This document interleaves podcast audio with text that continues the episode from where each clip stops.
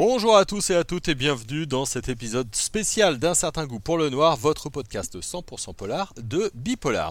Aujourd'hui, on va vous parler d'un livre qu'on a énormément aimé. Il s'agit du Passager sans visage de Nicolas Beuglet aux éditions Pocket.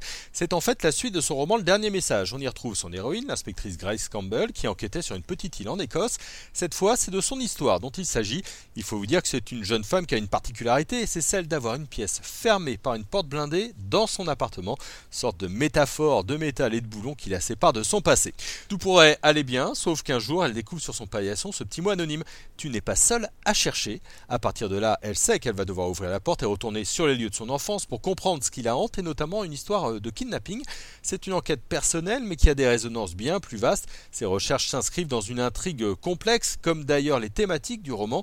Nicolas Beuglet est très fort pour dessiner un motif effrayant et nous parler en plus de réchauffement climatique ou bien encore d'inégalité sociale. Il utilise par ailleurs les contes de fées, et notamment l'histoire du joueur de flûte d'Amelin. Vous vous souvenez, c'est cet homme capable d'ensorceler les rats pour les emmener se noyer et d'ératiser la ville, sauf que les habitants euh, n'avaient pas voulu le payer, et il avait ensuite envoûté de la même manière leurs enfants. C'est un conte cruel, et croyez-moi, ce roman de Nicolas Beuglet est largement à la hauteur. Il ne cesse de nous laisser euh, des petits cailloux pour suivre son intrigue à la trace et découvrir le grand motif derrière. Il joue vraiment très bien avec nos nerfs. Autre point fort sont les ambiances. Dans le dernier message, il nous emmenait dans le froid d'une petite ville écossaise. Cette fois, on va de l'Écosse à la forêt noire qui est si sombre et inquiétante les jours de pluie. J'ai lu que certains lecteurs et lectrices qualifiaient le roman de saisissant, d'étouffant par moments, et ça c'est vraiment le fruit des décors. Et Nicolas Beuglet nous a au final volé quelques heures de sommeil avec ce passager sans visage publié aux éditions Pocket. Et eh ben franchement, c'était bien.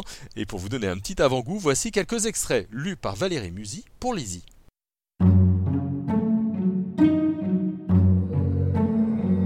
Chapitre 1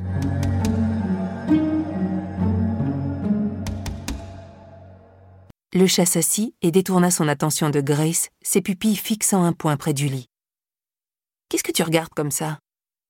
L'animal couvait des yeux la table de chevet. Alors tu te souviens, souffla-t-elle. Tu connais le rituel de ma lâcheté.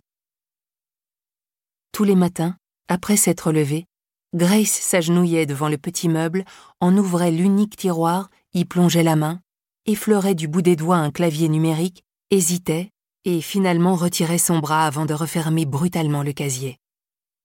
Tu sais, il y a six mois à peine, j'ai eu le courage de reprendre la clé et d'aller rouvrir la porte, mais quand j'ai revu tout ce qu'il y avait derrière, j'ai flanché et je suis ressortie tout de suite. Je m'étais cru prête à affronter de nouveau la vérité. Cette vérité dont dépend ma vie et qui me fait si peur.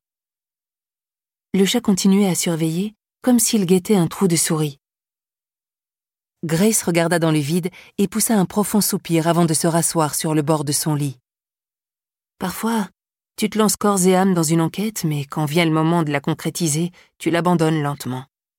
Non pas par paresse, mais parce que tu ressens la terrifiante réalité que tu vas découvrir.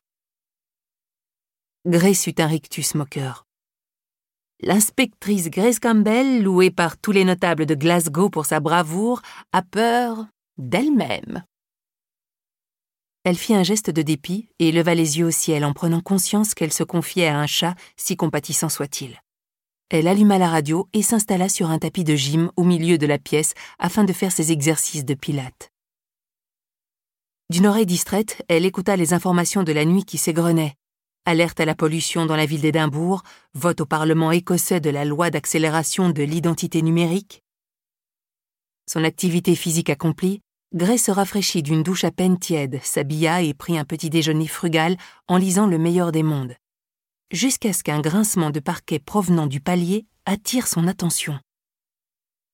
À cette heure dans l'immeuble, Grace était généralement la seule levée. Elle pensa au chat qui aurait trouvé un moyen de pénétrer dans le bâtiment, mais la plainte des lattes avait été provoquée par un pas bien plus lourd.